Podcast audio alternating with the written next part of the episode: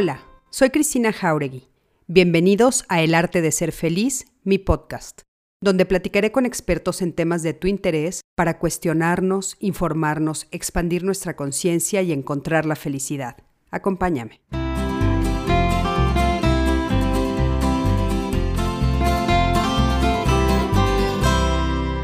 Hola, ¿cómo están? Buenas noches. Me da muchísimo gusto saludarlos una vez más aquí a mi plataforma el arte de ser feliz. Yo soy Cristina Jauregui y como ya saben, esta es mi tercer temporada de estos lives que estoy haciendo que se convierten en podcast. Estoy muy contenta pues con todo este proyecto maravilloso que quiero contarles que lo empecé hace como dos años. La idea fue hace más, más, sí, como dos años más o menos.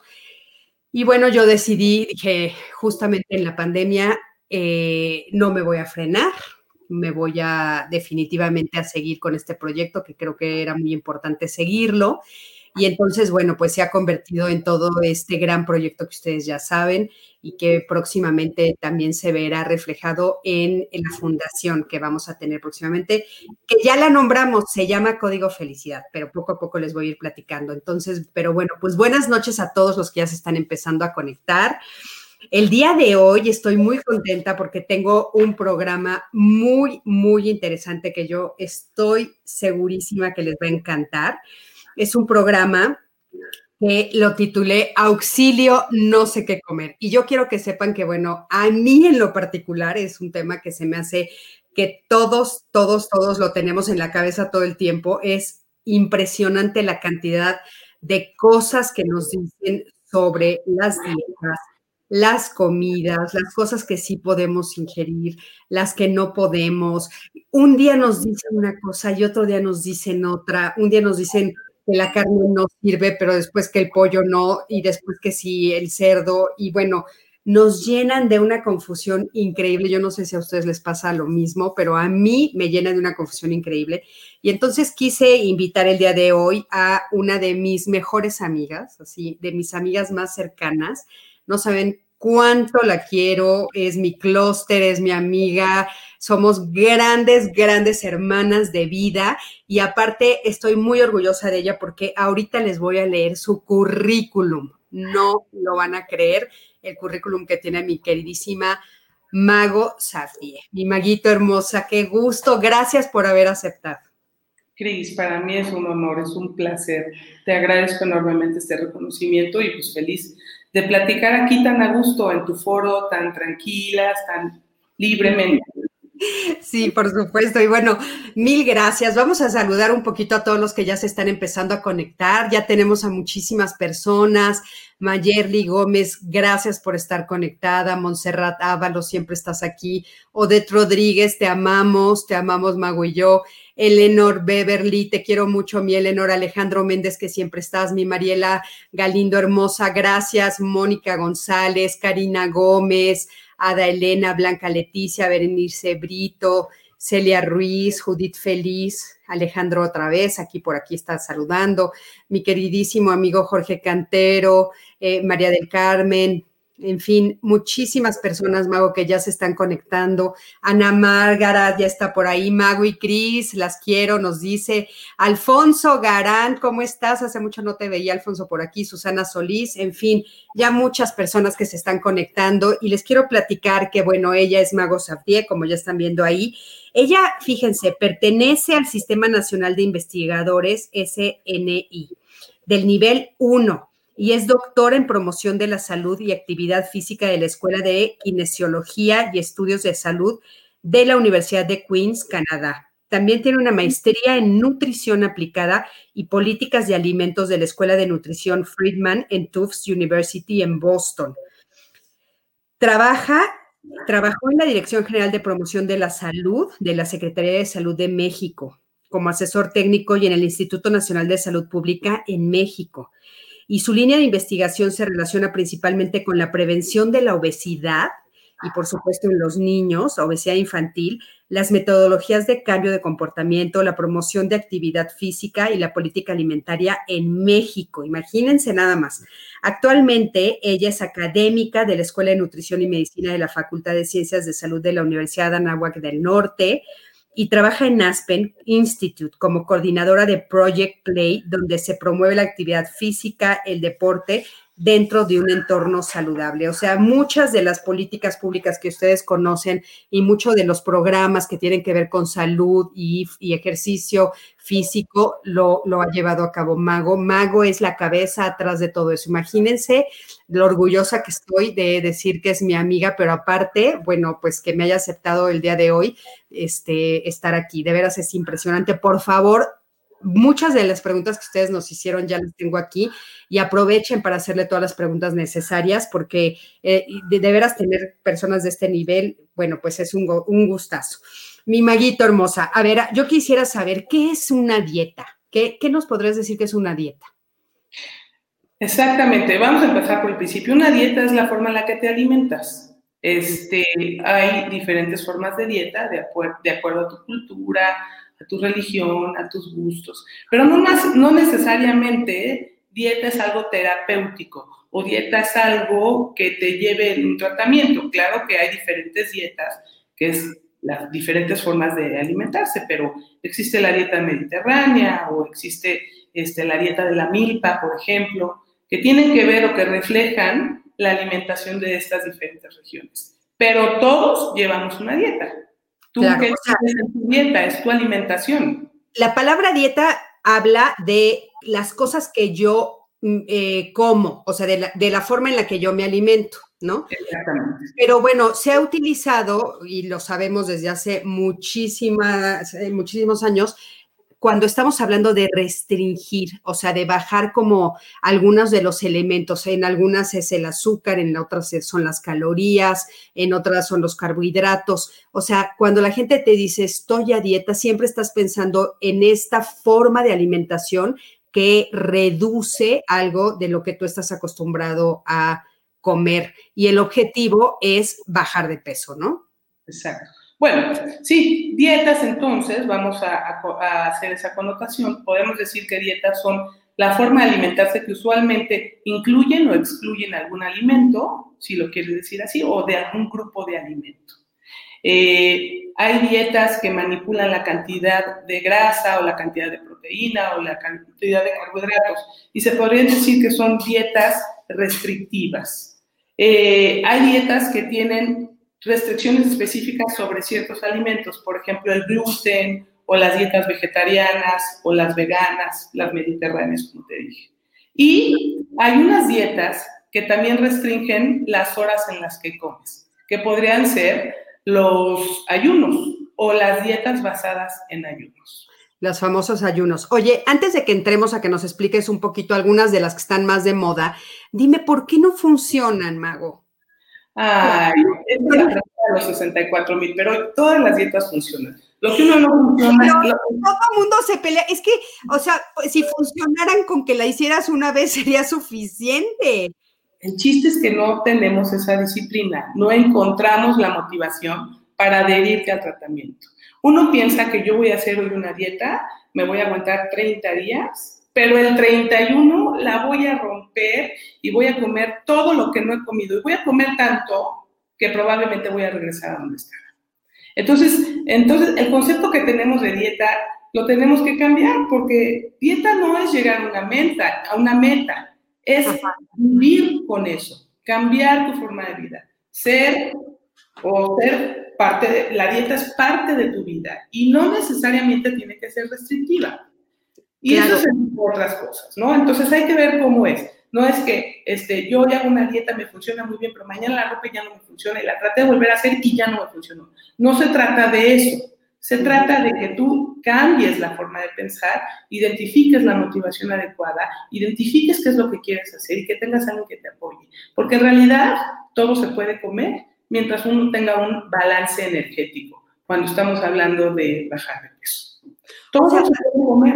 Esto que dices, todo se puede comer. O sea, eh, ¿a qué te estás refiriendo? Porque de repente justo estas dietas que estamos diciendo es, una te dice no puedes comer azúcar, otra te dice no puedes comer carbohidrato, otras te dice no puedes comer grasas, y tú ahorita nos estás diciendo todo podemos comer. A mí la verdad es que oír eso, pues me parece lo más sano. O sea, todo, todo podemos comer, pero ¿cómo? Depende de tu estilo de vida, depende de qué es lo que quieras. Obviamente hay dietas que están diseñadas para bajar de peso de alguna manera, alterando tu metabolismo, alterando tu ingesta, alterando tus calorías. O sea, esas son dietas, tratamientos que te ayudan en un momento de tu vida regresar a lo mejor al peso ideal. Y asumiendo que tú ya tienes estilos de vida saludable que nada más en una etapa de tu vida te fue un poco mal, te desbalanceaste y punto. Y regresas a tus estilos de vida saludable, esos que te mantienen siempre en un balance energético. Balance energético es que yo como lo la misma cantidad de la que gasto. Cuando excedo la cantidad de la que como y no la gasto, entonces eso se guarda como una reserva de grasa. Y esa reserva de grasa es lo que se llama sobrepeso, la obesidad, etc. Entonces, pues hay muchas, hay muchas, o sea, las dietas, existen muchas dietas, pero la mejor es la que incluye de todo, como te estoy diciendo. Todo claro. comer. Y además, si lo combinas con ejercicio y puedes tener un balance energético, pues mejor. Sí. Oye, Maguito, nos están diciendo que se escucha un poco cortadas tus palabras. Mm, déjame ver este, cómo le hago para, para ver, cambiarme de red o lo que fuera y que me escuchen mejor. Sí, igual y bájale tantitito al volumen y, a ver si entonces eso hace que... ¿Sí? A ver, oye... Sí, es que nos están diciendo, se escucha con eco y cortadas las palabras que dice Mago. Vamos a decirlas más despacito para ver si no se cortan. A ver, Maguito, hay, algunas dietas que son muy famosas y que nos están ahorita invadiendo con ellas. Por ejemplo, apunté algunas de las que me mandaste eh, cuando estábamos platicando tú y yo. Eh, una que fue famosísima fue la famosísima esa Atkins. ¿Te acuerdas de esta dieta Atkins? Esa es la de que hizo el doctor Atkins en los 60s o en los 70s. Y es muy interesante porque Atkins dice, vamos a comer menos carbohidratos y vamos a comer más grasa. Yo me acuerdo que mi mamá hacía esa dieta y comía chicharrón de puerco y cacahuates. Sí. Sí, me acuerdo. Es una dieta que tiene mayor cantidad de proteína, como un 25% de proteína, y luego tiene como un 60% de, de grasa y muy poquitos carbohidratos. Es una dieta similar a la cetogénica, a la keto es lo que te iba a decir. Yo lo que siento es que eh, nada más les cambian los nombres, pero es lo mismo. O sea, ahorita, por ejemplo, la, la, la, justo la keto, que es la que está de súper moda, a mí me suena igualita que la que ah, la de Atkins antes. O sea, que es todas estas cosas grasosas que puedes comer y que aparte sí es cierto que funciona impresionante, pero yo he visto a algunas personas que cuando la dejan dan un rebote terrible. Exactamente. Y el problema es que tú alteras tu metabolismo. Bajas el metabolismo, lo cambias, dejas de comer carbohidratos, que son la fuente principal de energía, y empiezas a comer grasas y proteínas, que son mucho más difíciles de digerir, que gastas energía metabólicamente para consumir. Y entonces, para, para digerir. Y ese problema eh, eso crea un problema porque estás haciendo que tu cuerpo trabaje a mí, a marchas forzadas. La función renal, por ejemplo, es a marchas forzadas. Y entonces eso hace que bajes de peso por metabolismo, por así decirlo. Ahora, la de Atkins incluía pues más grasas saturadas, chicharrón de puerco, como te acabo de decir, tocino. Ahorita hay una nueva tendencia de ketos más saludables. Ketos es simplemente eh, la abreviación de de ketogénica, de cetogénica, y por eso la llaman keto. Y lo que vive tu cuerpo es una reacción cetogénica específicamente. Y esa reacción en realidad puede a la larga traerte gravísimos problemas metabólicos. Si tienes tú alguna afección cardíaca o alguna predisposición a tener alguna enfermedad crónica, pues el consumo de estas grasas te la va a acelerar. Sin embargo, se puede hacer esta dieta cetogénica. No hay una evidencia concluyente de que si sí sirve o si no sirve, porque aquí siempre buscamos la mejor de las evidencias. Eh, y entonces, esta dieta está recomendada para gentes que tienen una alta eh, eh, diabetes, por ejemplo, o alta glucosa y lo tienen poco manejado. Entonces, se les restringe los carbohidratos para que puedan controlar sus niveles. Entonces, esta dieta puede ser recomendable, sí, mientras consuman grasas saludables, mientras consuman exactamente las cantidades que están hablando, mientras aparte hagan el ejercicio necesario y mientras aparte eh, la hagan por un tiempo reducido. Entonces, diciéndote todo esto, es lo mismo hacer keto que cualquier otra. Keto no es el paraíso de que me voy a comer 30 huevos y ya voy a estar muy feliz. ¿Quién va a aguantar eso? ¿Qué adherencia tiene eso? Entonces, ojo, el chiste yo creo que de las dietas es aprender a comer, moderarse y entender que no hay magias, que no hay magias. Lo mejor es cambiar tu estilo de vida para que estés permanentemente controlado. Claro, o sea, eso me parece que es muy importante decirlo, lo que has de, ya lo has repetido ahorita varias veces, que es la adherencia al tratamiento, o sea, el que tú de veras cambies tu forma de vivir y decidas vivir de una manera más sana. Y entonces en esa manera más sana, pues entonces es donde entra todo esto que tú estás diciendo. O sea, yo puedo de repente, pues tal vez acercarme y comer un pedazo de pastel de chocolate, pero otro día, pues entonces como verduras o como frutas. Hay una dieta, Mago, hay dos otras dietas que me llaman mucho la atención, que es la de la zona y el paleo que son dos dietas que también estuvieron muy de moda, que una es como el paleolítico, ¿no? El paleo.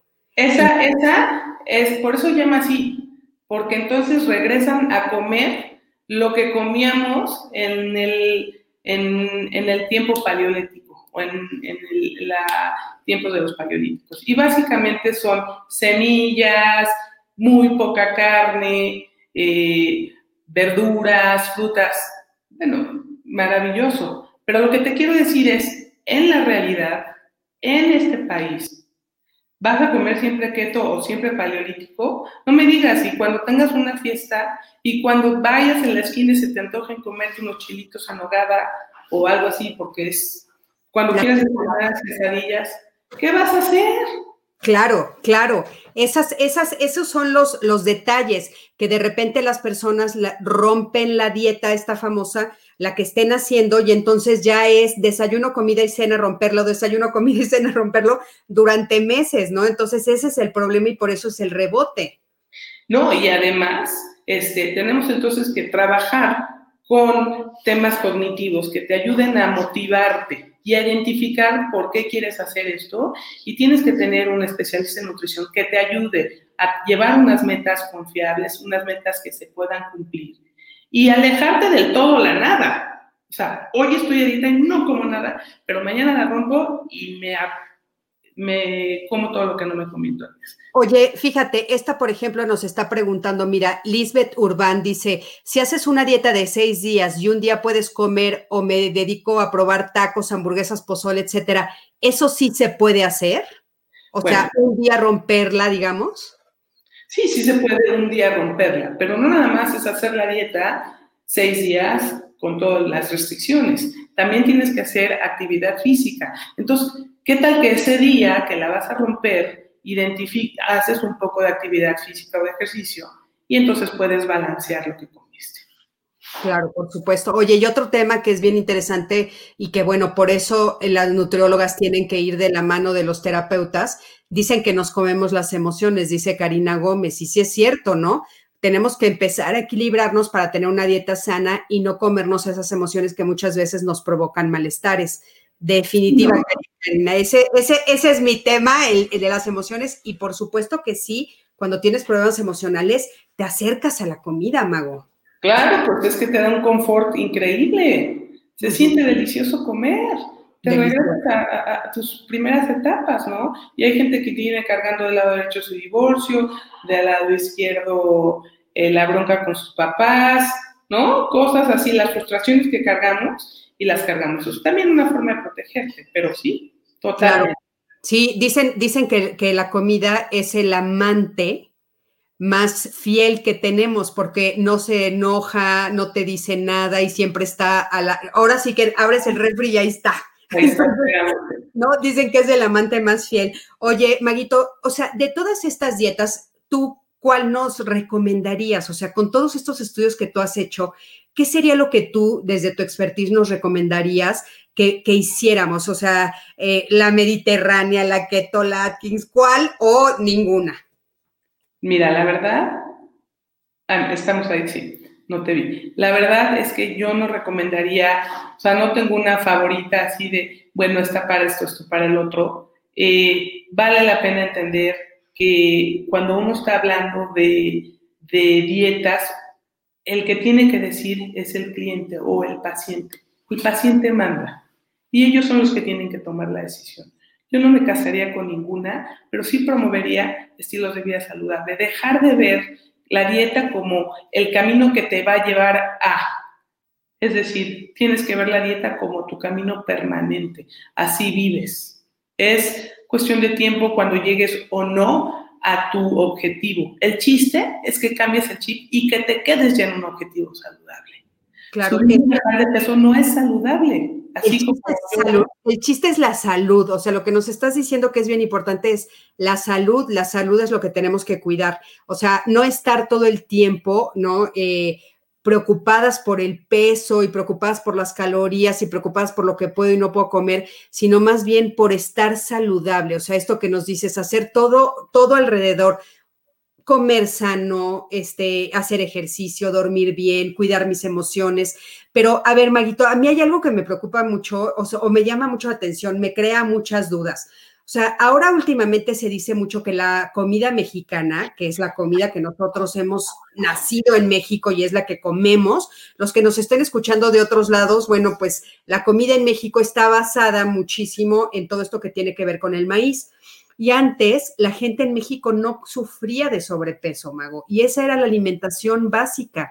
O sea, todos comíamos la comida mexicana sin problemas y no subíamos de peso. Y ahora nos están diciendo que la comida que, estamos acostumbrados a comer no debemos de comerla. Es una excelente pregunta. ¿Por qué de pronto nos disparamos y fuimos los primeros lugares de obesidad?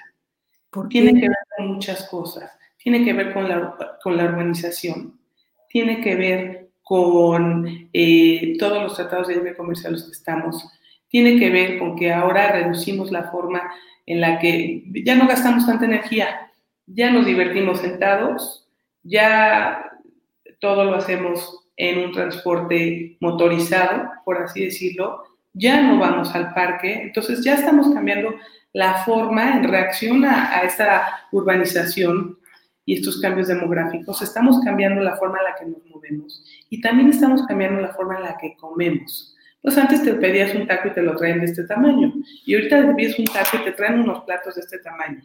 Y entonces estamos aprendiendo a comer así, ¿no? Si tú vas a cualquier cine y te pides unas palomitas, te dicen, pero por unos 50 te doy, o por 50 centavos, te doy el tamaño más grande, además con una bebida endulzada.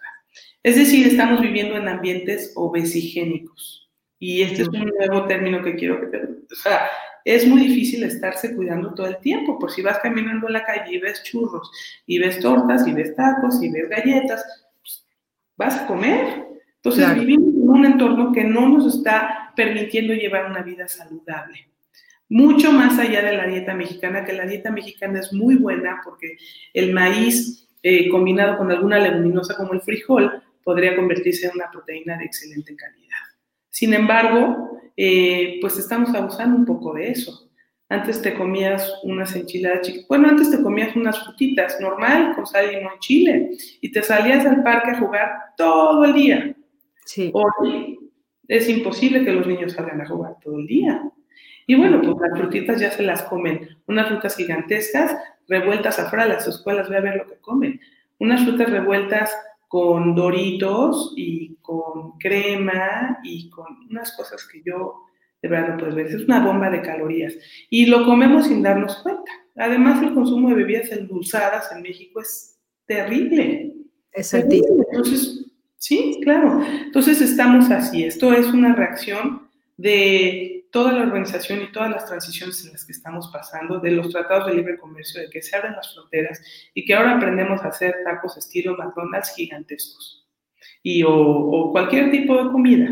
Y tenemos muy pocas oportunidades para hacer actividad física. Sí, fíjate que yo, yo, eso es una de las cosas que creía que ahorita tú me estás comprobando y que es mucho eh, lo que hemos vivido de ser, ser vecinos de Estados Unidos, donde realmente en Estados Unidos la costumbre es todo lo grande, ¿no? La hamburguesa gigante, las papas gigantes y la gente quiere recibir como muchas cosas por el dinero que gasta. Y eso como que se fue planeando hacia acá. Y entonces es cierto, antes te daban tres taquitos al pastor chiquititos, ¿no? Con tortillitas y ahora son unas cosas que, bueno. Con doble tortilla. Con doble tortilla, con doble tortilla nos las dan y bueno, tienes toda la razón, los doritos, todos revueltos, que aparte saben buenísimos. Yo estoy segura que a muchos les encantan, pero es, es, es terrible todo eso. Ahora, Mago, una de las cosas que también como que se puso a nivel mundial, o sea, como que se estandarizó, y fíjate, aquí Berenice nos los dice, ¿Cómo, buenas noches, ¿cómo se creó el índice de masa corporal o el peso ideal? ¿Quién lo dictaminó? Hay personas que comemos mucho más sano que personas delgadas y no podemos llegar a nuestro peso ideal. Berenice, tienes toda la razón del mundo. Es la pregunta de los 64 mil pesos. Va a ver, Maguito. Son dos conceptos diferentes. El índice de masa corporal es básicamente un índice para determinar la obesidad. La obesidad en niños, la obesidad en adultos y tiene unos puntos de corte arriba de 23 o entre 23 y 27 es normal, abajo de 23 es bajo peso y arriba de 30, bueno, de 27 a 30 es sobrepeso y arriba de 30 eres sobrepeso. Eso se diseñó porque no puedes estar yendo a hacerles plicómetros y antropometría a todos a detalle. Y como pobla, es, es una medida a nivel poblacional para determinar cuánta obesidad hay en la población. Ese es el índice de masa corporal, además se compara con todas las poblaciones del mundo. Es verdad, en México no está 100% validado porque los mexicanos somos más chaparritos, entonces hay que hacerles un ajuste. Nuestros mexicanos son más chaparritos con cuerpos más redonditos. Sin embargo, a nivel poblacional es una medida muy importante porque te dice dónde está la población, hacia dónde se está moviendo y lo puedes comparar. Sin embargo, ahora, eh, el peso ideal es otra cosa y es el peso ideal, pero cada persona tiene un peso ideal, por eso se llama peso ideal. Tú vas a ir con tu nutrióloga y te va a decir tu peso ideal. Y antes el peso ideal lo sacaban de un libro, pero ahora hay tantos avances de composición corporal tu peso ideal es el peso que tú decidas con tu nutrióloga. ¿ok? Y no tiene nada que ver, porque hay gente que hace mucho más ejercicio y que está mucho más pesada porque tiene músculo. Nunca van a llegar a un peso ideal. A lo mejor su peso ideal está más elevado. Y esta este, colega que dice que tiene un peso ideal bajo, está bien. A lo mejor no va a llegar al peso que se está esperando, pero si ya está saludable, con otros indicadores que tienen que, que, que le hablen de la composición corporal, no hay Oye, eh, Mayerly Gómez, no sé de dónde nos está viendo, pero pregunta si refrescos en México es gaseosa. Sí, es gaseosa, exactamente, con mucho azúcar, todo lo que vende la Coca-Cola y todo eso. Y fíjate, hablando de esto que dices, Mago, que me parece, pero de veras me encantó esto que acabas de decir. El peso ideal lo tienes que dictaminar con tu nutriólogo y depende de cada cuerpo, de cada persona, de la altura y etcétera. Pero fíjate, ¿por qué lo que nos pregunta Nidia? Porque hay nutriólogos que parecen casados con establecer dietas, por ejemplo la keto, y tienen a pacientes muchísimo tiempo en esas dietas. Si es que se supone son los profesionales, que esto no es contradictorio, Nidia, tienes toda la razón. Yo esa, pregunta me la hago todo el tiempo también. A ver, Mago, ¿por qué? Oye, qué pena con Nidia. Tienes razón. Yo en nombre de los nutriólogos le pido perdón. Es verdad, hay muchísimos nutriólogos que se aprovechan de esto. Y obviamente lo que algunos nutriólogos quieren hacer es vender, eh, en vez de enseñar a, comer y acompañar a su paciente a lo largo de la, de consulta. No es ético, no es correcto, no se debe de dejar eh, tanto tiempo un paciente con dieta cetogénica. Yo creo que los nutriólogos tienen un rol mucho más activo que dar una dieta. Tienen que aprender a motivar a sus clientes, tienen que identificar cuál es el problema. Sin ser psicólogos, ¿eh? hay muchas metodologías para aprender a motivar a tu cliente o tu paciente. Eh, y hay muchas formas, inclusive les tienen que hablar de los beneficios de la actividad física. Entonces, tiene toda la razón, no es algo correcto, estoy de acuerdo con ella y este es mi punto de vista súper personal.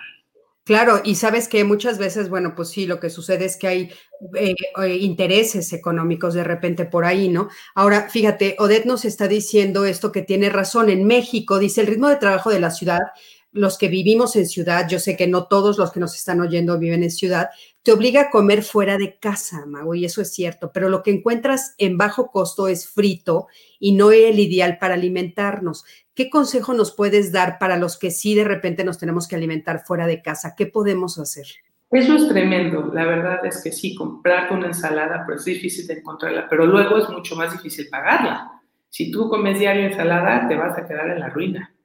Eh, comparado, porque no te vas a llenar además, comparado con una comidita corrida o con alguna garnacha que vendan en cualquier esquina. Entonces, mira, lo que yo hago es siempre empacar, empacar la comida, empacar, este, preparar desde antes, preparar desde el domingo, planear, planear. Uno no puede dejar la alimentación y la actividad física a la suerte del día y a ver qué pasa. Esto se planea como planeas ir a una cita como planeas tu día, como planeas a qué horas vas a ir al súper o como planeas a qué horas vas a ir a una escuela. También tienes que planear a qué horas vas a hacer ejercicio, cuánto ejercicio, cómo lo vas a hacer y cuáles van a ser las barreras que tienes en tu camino. Y lo mismo con la alimentación, qué te vas a llevar de comer o dónde vas a comer. Y bueno, obviamente una alimentación balanceada, que yo creo que hay muchísima información allá afuera de cómo llevar una buena alimentación. Eh, Oye, aparte, esto que dices me parece muy valioso, Mago, o sea, integrar a nuestro, a nuestro ritmo de vida un espacio para hacer ejercicio que ahora curiosamente la pandemia nos abrió a la posibilidad de hacerlo desde casa. Casi todos estamos haciendo el ejercicio desde casa, ya ha funcionado maravillosamente. Y también ahorras mucho dinero si te llevas tu comida. O sea, si tú cocinas en casa y te llevas un topper, te llevas tu lonchera, te llevas tus cosas y puedes entonces realmente comer nutritivo. Creo que eso es maravilloso. Oye, no. sí, dime. No, perdón, y es maravilloso. Tenemos que quitarnos el estigma de que llevar de lunch de tu casa te hace un godín terrible o algo así. Tenemos que quitarlo. Es, es con la salud. Y tú ves a los directivos de empresas más importantes y comiendo en el comedor con su comida que se trajo de la casa. Claro, es que me parece lo más, eh, eh, de veras, lo más inteligente hacer. Oye, eh, nos están preguntando, y esta sí no quiero que se me pase. Gaby Zamacona, te mando todo mi cariño, te abrazo, te quiero. Dice, hola Cris, ¿qué es el ayuno intermitente? Ese también nos preguntaron mucho, Maguito, antes de, cuando anunciamos que íbamos a estar contigo. Lo he escuchado mucho. ¿Qué es esto del ayuno intermitente? esta es una nueva forma que, que complementa a las otras dietas. El ayuno intermitente se define en tres tipos de ayunos, básicamente. Ayuno, como lo dice.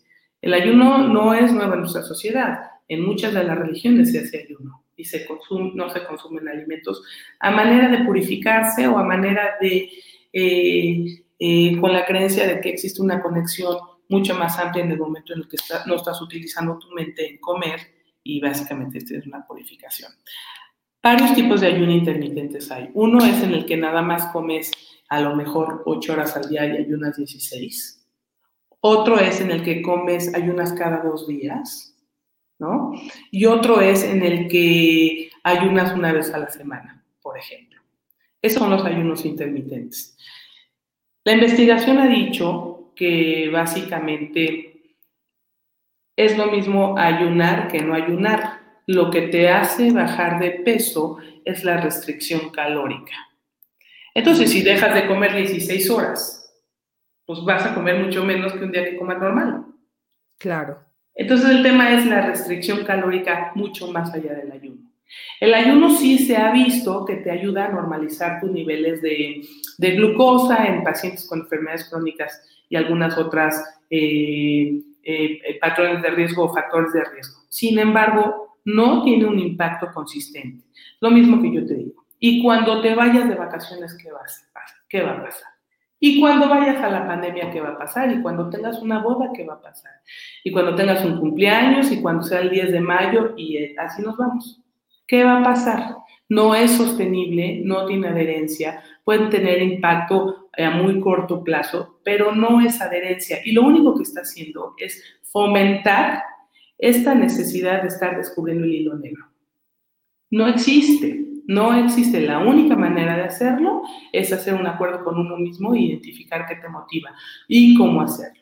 Y tienes que encontrar a alguien que te guíe, pues muy bien. Claro, importantísimo. Maguito, quiero, quiero ahora eh, eh, aprovechar que te, tenemos aquí. Por ejemplo, híjole, esta pregunta yo me la hago todo el tiempo. Recomiendo sin azúcar o lights. O sea, quiero contarte que hace unas horas, que de hecho sabes, me fui, fui a, hacer mi, mi, este, a comprar la comida para aquí, para la casa, ¿no? Llegué a esa zona, a la zona donde están el azúcar y dije, no puede ser. O sea, hay azúcar blanca, pero azúcar moscavada, pero ahora hay la fruta del monje de no sé qué, de no sé cuánto, ahora está el esplenda, el sacarina, saca rosa, saca azul, saca verde, está llena la pared y dices, ¿y cuál compro? O sea, ¿cuál funciona, cuál no funciona? Antes solo teníamos que elegir azúcar blanca y ahora o moscavada y era lo único que elegíamos. Ahora, ¿qué haces con todas esas elecciones? ¿Qué sí funciona y qué no funciona esto del azúcar? Pris, todas las azúcares son azúcares. Si es miel, es lo mismo que la azúcar blanca, que la moscavada, que la café y que todo. Todas tienen la misma cantidad de calorías. Todas hacen la misma reacción en el organismo. Todas. Tú te, tomas una miel y vas y te haces una prueba de glucosa y yo te voy y vas a ver cómo te sale. Lo Espérame, esa es una. Luego ah. existen los sustitutos del azúcar. Los sustitutos del azúcar son mucho más dañinos que el azúcar. Y lo estoy diciendo aquí, me van a matar todo el mundo. Pero se ha visto que causan un daño metabólico y una resistencia mayor. Yo cuando leí una resistencia y tu cuerpo está dañado y todo el tiempo está pensando que estás comiendo cosas dulces, pero en realidad, y, que, tiene calorías, que tiene calorías, pero en realidad no tienen calorías. Pero no son las calorías, finalmente las 20 o las 40 calorías que te vas a tomar en una cucharita de azúcar o dos. No es consistente, o sea, te vas a cuidar de las dos cucharitas de café que tienes al día para tomarte unos edulcorantes que te van a dañar el metabolismo. No, no es coherente. Entonces, piénsalo, puedes tomarte el azúcar que quieras. Si tu preferencia es tomar miel porque te gusta la miel, porque te gusta el polen, Adelante, llégale. Si te vas a tomar un azúcar morena o una moscavada, llégale. Pero ten esa conciencia de que no puedes tomar en exceso. Y aguas con las bebidas endulzadas o con los jugos. La fruta se come, no se toma. En el momento que tú te tomas un jugo de naranja, ¿cuántas, cuántas naranjas? ¿Tú has hecho jugo de naranja? ¿Cuántas naranjas para echarte un buen vasito? Como unas cuatro, ¿no? O seis. O seis, ajá. Estás tomando lo de seis naranjas. Ahora yo te digo, trátate de comer seis naranjas sentada en tu mesa. Hazlo. Imposible. Y eso te daría un gran beneficio porque te estás tomando la fibra y porque vas a sentir una saciedad. Pero si te tomas las naranjas, después del jugo de naranja, pues te vas a comer tres quesadillas. Entonces ya te comiste las quesadillas y todo el jugo de la naranja. Entonces la fruta se toma los jugos no son buenos ni para los niños, ni para los recién nacidos, ni para nadie. Los verdaderos. Ojo. ¿eh? Y dos, este, la fruta se come. Y ojo con las bebidas endulzadas, porque pues cada vez tomamos más bebidas endulzadas. En este claro. Oye, Catherine, Catherine, que, ya, que la queremos mucho tú y yo, dice Coca-Cola con azúcar o sin azúcar. ¿Cuál es la diferencia? Oye, Catherine, la verdad, no Coca-Cola. No no Coca-Cola, agua mineral si quieres tomarte tantito gasecito. O unas, unas burbujitas, Catherine, que a ti seguramente te han de gustar mucho. Pero no Coca-Cola. Este. Oye, Mago. La Coca-Cola sin azúcar te hace más daño que la Coca-Cola. Sí, es lo que están diciendo. Que sea con moderación. Ya te dije, todo se puede, pero con moderación. En México tenemos el gravísimo problema de la diabetes y de las enfermedades crónicas. Y el primer factor de riesgo es la cantidad de azúcar que comemos. Además que todos los productos ya tienen azúcar. O sea, desde el pan, que empieza con B, hasta la katsu, todas las katsu. Aquí sí puedes decir, aquí sí puedes decir la, Desde el pan hasta la katsu, todo tiene azúcar, cosas que ni pensabas que tenían azúcar y están, existen. Está tremendo. Oye, el, el, el stevia, nos ibas a decir. Es lo mismo. Es lo mismo, es también sustituto. Ahora, dice que... vas a necesitar más. Además, llega un momento, yo conozco una persona que se toma seis esplendas en su café porque ya no es suficiente. ¿Te acuerdas cuando tus papás te decían que le bajaras a la tele que te ibas a quedar sorda? Sí. Es verdad, le subes más y necesitas más, y le subes más, necesitas más. Y mi mamá me decía tanto eso que un día le bajé, me dijo, a ver, pon atención. Le puse atención y bajé, aprendí a escuchar otra vez así. Claro. Oye, pero este sí, porque dicen que, que, por ejemplo, el stevia, bueno, no sé si el stevia, el esplenda, que inflama las células, ¿no? Dicen que inflama las células, que por eso no. cambia completamente la flora intestinal de una manera impresionante. El pH y, y, este, ahorita hay un tema muy importante que es la microbiota, que es lo que tienes, lo que vive dentro de tu intestino, que básicamente tiene interacciones importantes en tu metabolismo y hace que tu alimentación cambie o, o que tu reacción cambie. Oye, nos están preguntando de la famosa monk fruit, que es lo que todo el mundo está tomando ahora. Está lleno el súper de eso. Pero, ¿cómo, ¿cómo, cómo, sí, pero cómo la están, para algún milagro? No, la están poniendo, están poniendo que en vez de azúcar tomes fruta del monje. Es lo mismo. O sea, pero lo, que yo quiero saber es, ¿por qué tienes que tomar tanto azúcar? ¿Porque te gusta? porque te quieres tomar un postre, pues tómate un postre o tómate una cucharita en tu café.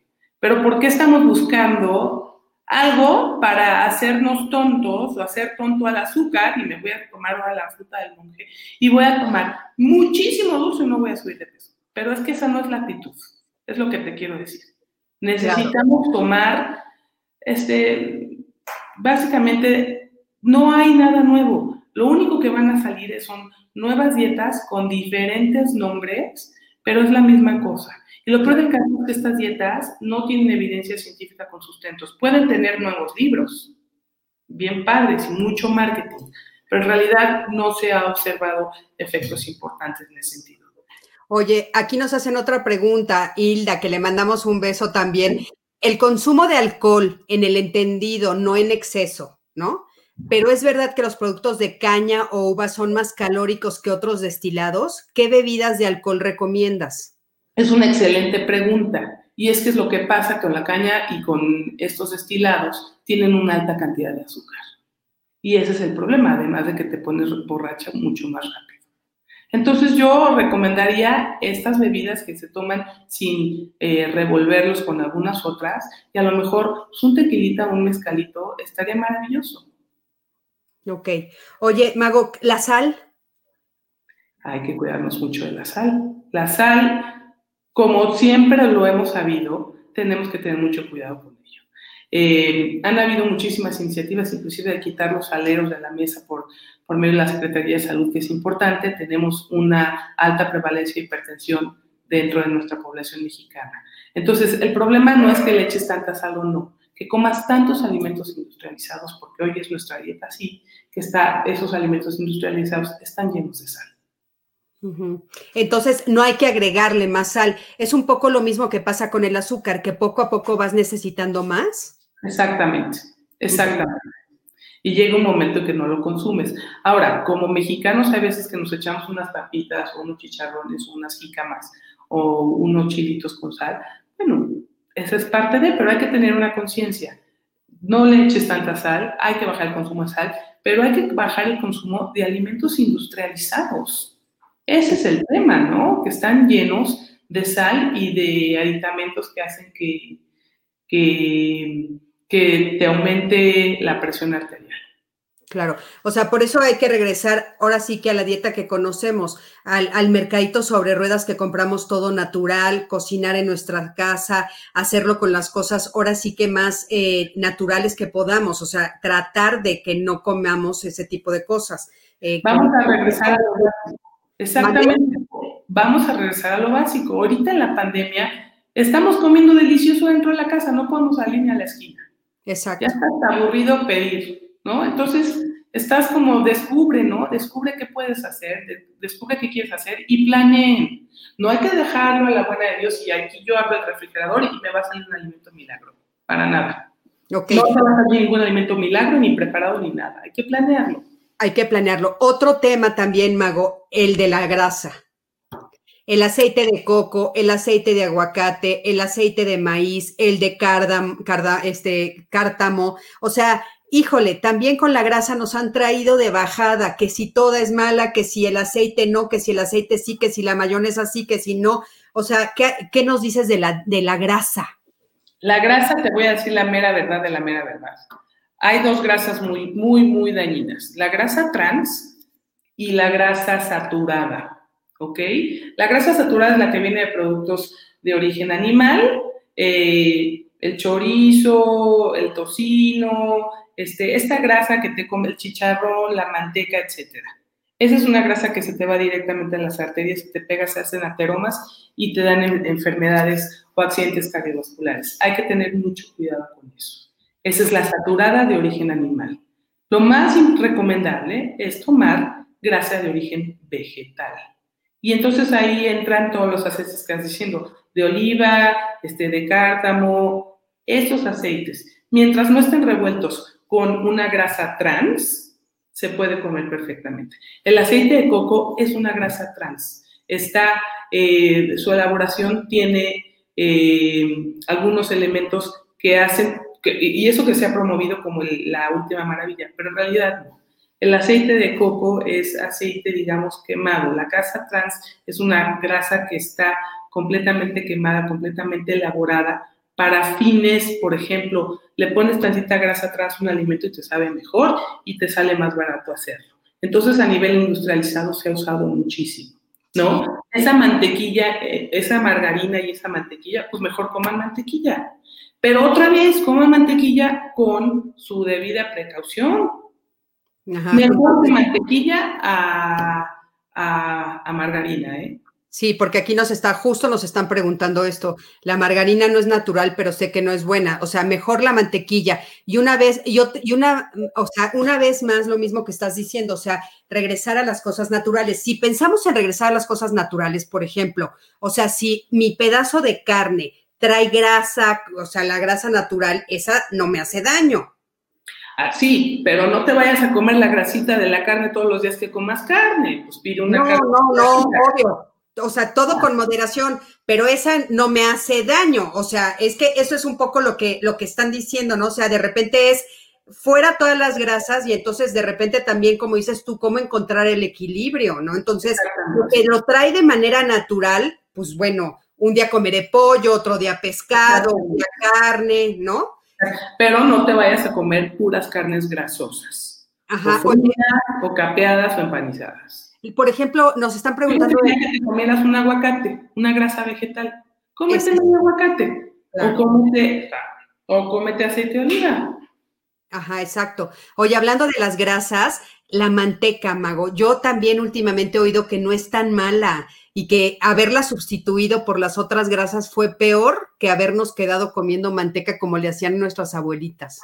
Mira, obviamente todo con medida. Llegó un momento en que tu abuelita nada más usaba manteca y entonces todo estaba frito con manteca, todo con medida.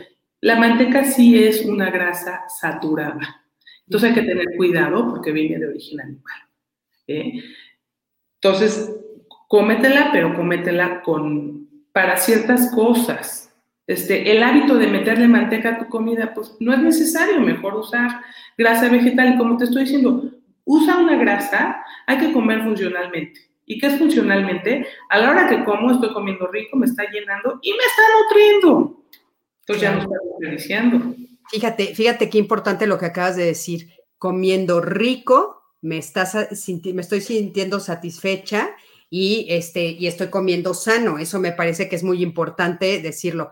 Oye, nos están preguntando, por ejemplo, ¿Qué tan recomendable es una copa de vino después de la cena? Que eso en Europa lo usan muchísimo, Mago. ¿De qué tamaño la copa? pues cierto. Sí, se ha visto que el, vino es un vasodilatador que básicamente hace, mejora la digestión y te hace más feliz en la noche y hace que eh, tengas una poca mayor dilatación si tus arterias están llenas de colesterol pero hay que tener otra vez, sí, tómatela, está bien, pero no es el milagro de que me voy a tomar un vino y así me voy a quedar sano para siempre. Eso no existe. No hay una cura ni nada que te vas a comer sano y te vas a quedar sano para siempre. Tienes que ser responsable y tú trabajar diario para estar sano para siempre. No vas a llegar y no va a llegar el milagro. No va a llegar el milagro. Oye, a ver, por ejemplo, dice, si, Eleanor nos dice, ¿y si dejamos el azúcar nos va mal? No, pero en realidad eh, hay muchas formas de comer azúcar. Si te comes el azúcar en una fruta, estás comiendo azúcar y no te va a ir mal. Para nada. Claro, ok, eso es importante. Están preguntando, por ejemplo, también, ¿qué, qué opinas de los suplementos alimenticios? Es que, fíjate, los suplementos podría ser una ayuda ergogénica que se recomiendan básicamente para deportistas eh, y esta ayuda ergogénica tiene que ver básicamente con suplementar tu dieta cuando la necesitas. Por ejemplo, una persona que corre un maratón o que hace carreras extensas, después de correr tiene que comer un suplemento porque no le alcanza comido, no le alcanza para reponer lo que necesitas. Entonces, un suplemento tiene que tener una razón. No me voy a tomar un suplemento porque yo me desperté y tengo ganas de tomar un suplemento, sino tenemos que ser inteligentes. Hay suplementos para la gente que hace deporte, hay suplementos eh, muy interesantes que te ayudan a una recuperación, a una recuperación celular, a un mejor manejo metabólico. Pero si tú te vas a tomar suplementos sin hacer ejercicio y sin, sin reponer nada, entonces para, o sea, el suplemento es para suplir algo que estás perdiendo. Pero si no estás perdiendo nada, ¿para qué te quieres tomar un suplemento? O sea, es que si comemos sano, como nos estás diciendo, y con moderación, entonces vamos a adquirir todas las vitaminas y minerales que necesitamos, no necesitamos nada más. O sea, o como vitaminas, tampoco necesitas vitaminas quien lleve una buena alimentación. Entonces, hay deportistas los cuales tienen una carga, eh, unas necesidades metabólicas mayores por el ejercicio que están haciendo. Entonces ahí es cuando se recomiendan algunos suplementos como ayuda ergogénica. Ok, Mago, nos están preguntando de la leche, que creo que, bueno, pues es un tema mucho más amplio, pero ¿qué pasa con la leche de vaca, la leche de almendra, la leche de coco, la leche de soya? Esta es mi pregunta favorita. Una vez se lo hice a uno de mis maestros y me dijo, mire señorita, la leche es solamente, usted le puede llamar leche a lo que le sale de líquido en las glándulas mamarias de los mamíferos. Esto es la única leche, la de cabra, la de vaca, esa es la única leche. Los demás son agua de almendras con muchísimo azúcar, agua, este, soya, un, un sustituto, pero en realidad no se considera leche porque no tienen la cantidad de proteína y de otras sustancias importantes como la caseína que pueda tener una leche. O sea, ningún pediatra te va a decir dale de tomar a tu hijo leche de almendra porque ahorita es eh, intolerante a la lactosa. Porque es un agua, un jugo de almendras delicioso, color blanco, que le pusieron leche y es el gran nombre de la mercadotecnia. Pero estrictamente, si hablamos de leche, pues la verdad es la leche. Que a ti te guste tomar soya, bueno, pues aguas, sí, pero tomar soya en exceso también se ha visto que es peligroso. ¿Por qué? No tomes tanta soya. Fíjate que la composición química de la soya es muy similar a las hormonas femeninas. Entonces, cuando tú tomas unas cantidades en exceso de soya, tu cuerpo se puede estar confundiendo con una toma de hormonas. Ok. Entonces, hay países que ni siquiera se consume soya. Esa es la gran, la gran pérdida del siglo XX. La soya pensamos que nos iba a venir a salvar de la desnutrición, del hambre, además está bien fácil de cocinar y tiene mucha palatabilidad, pero desafortunadamente no es así. Además que interfiere con la absorción de muchos otros nutrientes. Ok. Oye, bueno, yo te diría que también esto de las leches, ¿no? Como dices tú, que bueno, sí les llamamos así, también son para personas como yo que somos completamente intolerantes a la lactosa, pero yo a grado de que ni siquiera deslactosada puedo, mago. Entonces, pues me hago pato creyendo que mi leche de coco es leche, me hago un poco pato, ¿no? Entonces, para eso nos ayuda a los que no podemos. La leche a mí me parece deliciosa pero me hace muchísimo daño. Oye, a ver, Cris Cortina está por aquí. Hola, mi Cris, te mando miles de besos. Fíjate qué interesante pregunta nos hace. ¿Qué tan bueno para el organismo es hacer un detox de líquidos de dos o tres días cada seis meses? A ver, un detox es porque tú estás consumiendo una dieta tóxica, es bajo, bajo el supuesto de que estás consumiendo una dieta tóxica constantemente y que además tu cuerpo es tan malo que no te desintoxica. Cuando lo que hace tu cuerpo todo el tiempo es hacer una digestión importante, sacar lo que no sirve, y luego viene el riñón, y luego viene el hígado, que acaban de limpiar el cuerpo. Y diario te desintoxicas. Diario te desintoxicas. Entonces, tienes que tener cuidado con eso, porque detox lo hacemos naturalmente en nuestro cuerpo. ¿Eh? interesante. Exactamente. Ahora, si tú cada seis meses tienes la necesidad de bajarle las calorías, de dejar de comer algo, de comer cosas, bueno, eso será tu, tu decisión personal. Pero hay que bárbaro, qué saludable estás a partir de este detox. No es así. Vas a estar saludable a partir de que no comas cosas tóxicas. Que, by the way, si te las comes, tu cuerpo las va a limpiar. Mira, es una gran mentira. No, no, bueno, es que es una maravilla de veras nuestro cuerpo y aparte hace todo lo que nosotros no nos imaginamos. Oye, eh, Maguito, ya estamos casi al final, caray, no sabes todas las preguntas que tenemos, pero eh, yo quería preguntarte, pues estamos justamente todavía en pandemia.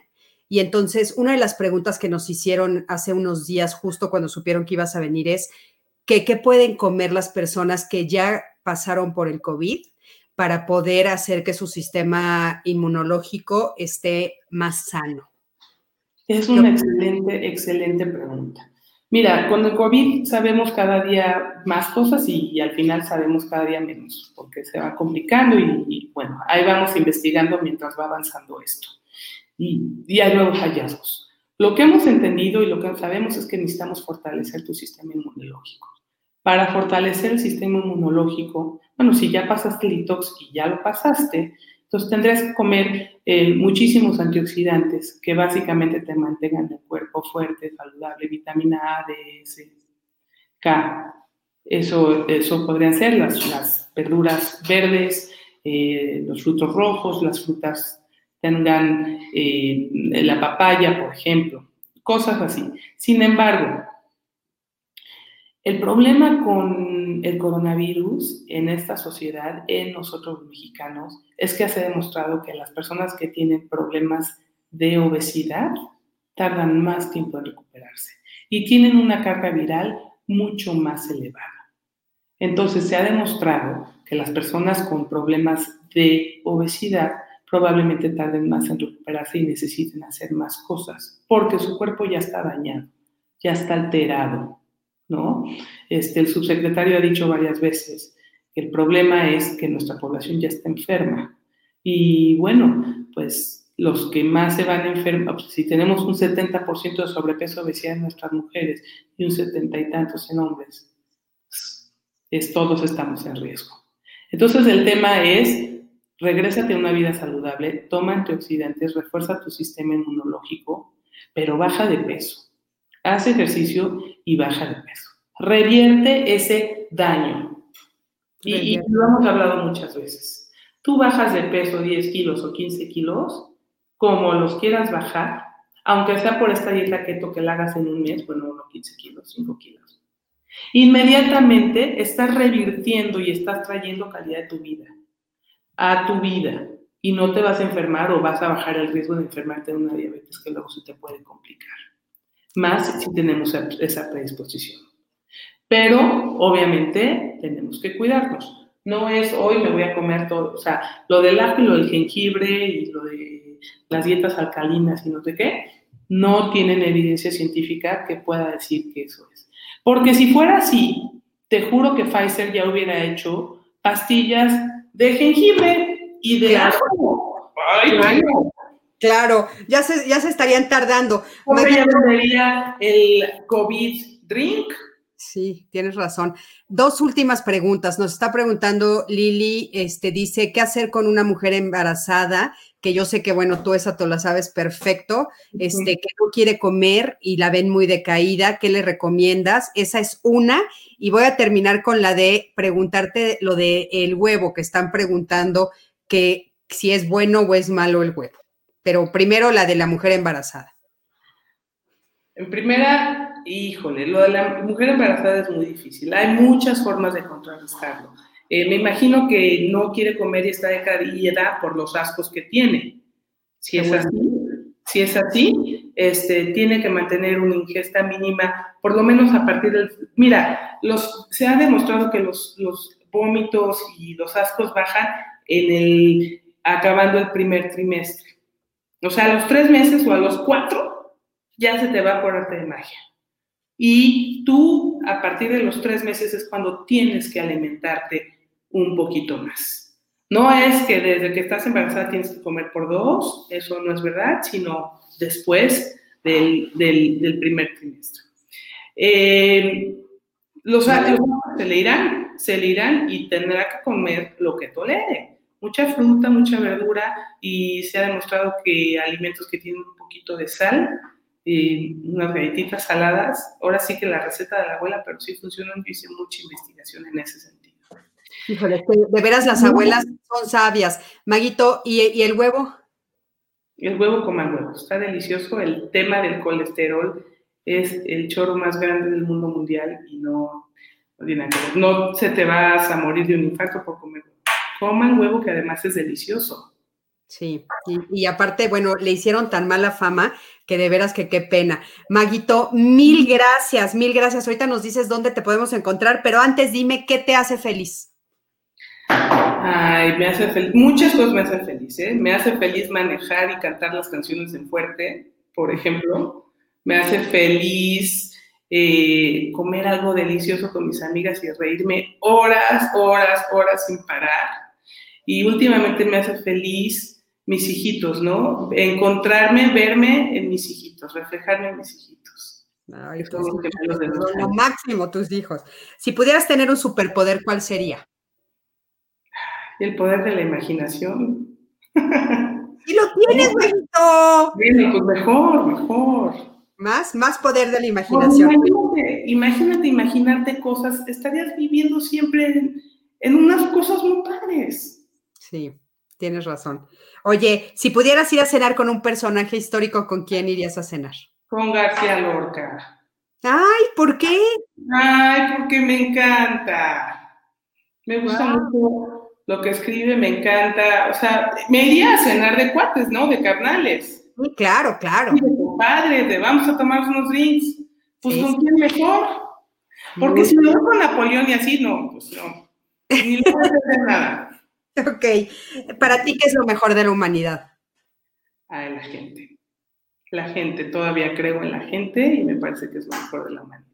Muy bien, Maito. Oye, eh, ¿qué libro estás leyendo ahorita que nos recomiendes? Ya no estoy leyendo tantos libros porque estoy dando clases en la, en la pero acabo de leer un libro que está precioso, súper chiquito, que se llama Seda. Me lo leí como en 10 minutos. Hermosísimo. ¿Seda? Seda. Seda, ok, muy bien. Oye, eh, ¿dónde te pueden encontrar?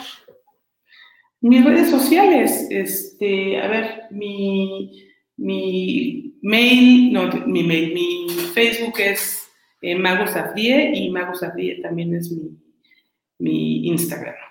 Perfecto. Ahí te pueden, eh, ahí nos están preguntando dónde podemos seguir a Mago. Oigan, muchísimas gracias a todo. Bueno, tenemos una cantidad de, este, comentarios, no no sabes qué lindos. Gracias, gracias. Mira, Maguito, te voy a poner algunos. Gran tema, excelentes mujer y profesionista. Eh, muy interesante el programa.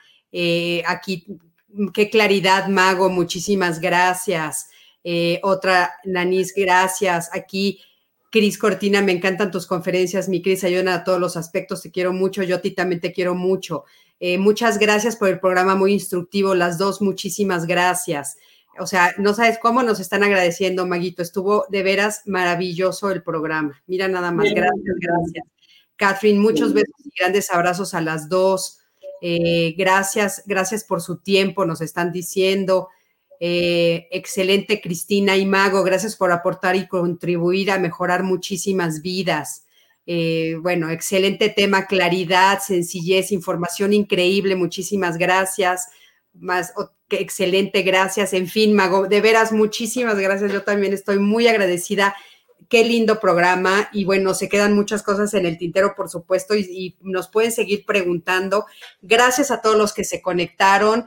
Gracias de veras por estar siempre acompañándome. Y les quiero contar que este miércoles 16 voy a estar yo solita, así es que espero que todos me acompañen y voy a estar hablando justamente de el arte de ser feliz. Todo lo que he descubierto justamente sobre el arte de ser feliz. Les voy a dar muchísimos tips, consejos, vamos a platicar y bueno, pues voy a estar yo con ustedes, así es que los espero este miércoles 16 a las 8 de la noche. Y Maguito, te quiero mucho. Este, quiere, eh, nos están diciendo que se vuelva podcast, se va a ayudar muchísimo, por supuesto que sí. Bueno, cuando quieras, podemos una vez al mes si quieres. Por supuesto, ve. Cristina, gracias por tu apoyo y tus invitados. E Hilda Nájera, gracias chicas. Gracias a todos. Maguito, espérame tantito, no te vayas, voy a apagar ahorita ya aquí el chat. Gracias a todos, de veras, muchas gracias y nos vemos el próximo miércoles, aquí a las 8 de la noche. Hasta luego.